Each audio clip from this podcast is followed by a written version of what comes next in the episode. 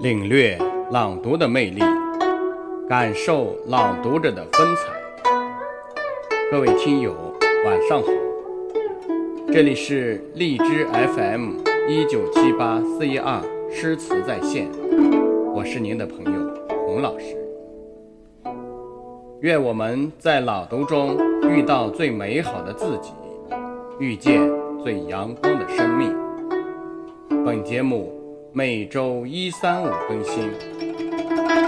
今天给大家带来的是由上海戏剧学院表演系副教授王苏老师为您朗读的《美丽的手机号》。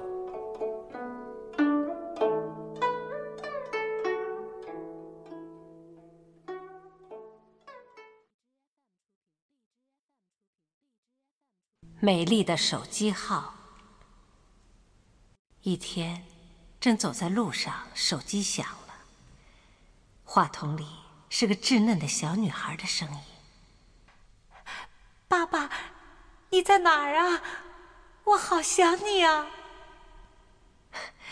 凭直觉，我知道又是个打错的电话，因为我根本就没有女儿。这年头，发生此类事情。也实在是不足为奇，我没好气的说了一声“打错了”，便挂断了电话。接下来的几天里，这个电话竟时不时的打过来，搅得我心烦。有时态度粗暴的回绝，有时干脆不接。那天，这个电话又一次打来，与往常不同的是。在我始终未接的情况下，那边一直在坚持不懈的拨打着。我终于耐住了性子开始接听，还是那个女孩有气无力的声音：“，爸，爸爸，你快回来吧，我好想你呀。”妈妈说：“这个电话没打错，是你的手机号吗？”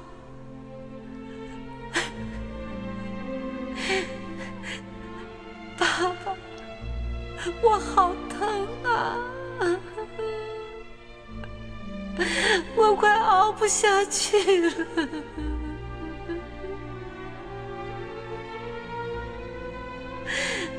爸爸说你工作忙。我知道你很辛苦，如果来不了，你就在电话里再吻妞妞一次，好吗？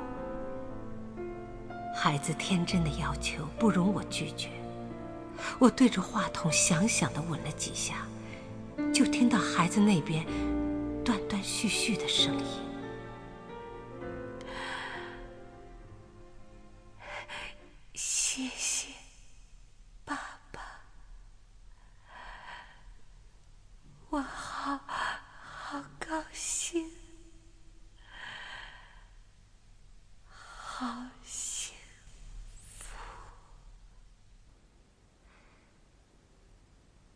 就在我逐渐对这个打错的电话发生兴趣时，接电话的不是女孩，而是一个低沉的女声。哦，对不起，先生，这段日子一定给您添了不少麻烦，实在是对不起。我本想等处理完事情，就给您打电话道歉。这孩子的命很苦，生下来就得了骨癌。他爸爸不久前又被一场车祸夺去了生命。我实在不敢把这个消息告诉他。每天的化疗，时时的疼痛，已经把这个孩子折磨的够可怜的。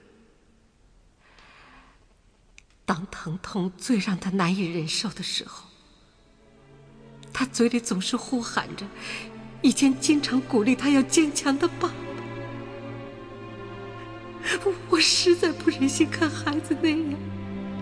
那天，就随便编了个手机号。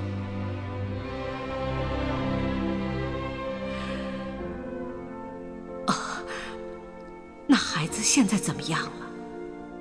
我迫不及待的追问。妞妞已经走了。啊，您当时一定是在电话里吻了他，因为他是微笑着走的。临走的时候，他的小手里。还紧紧拽着那个能听到爸爸声音的手机。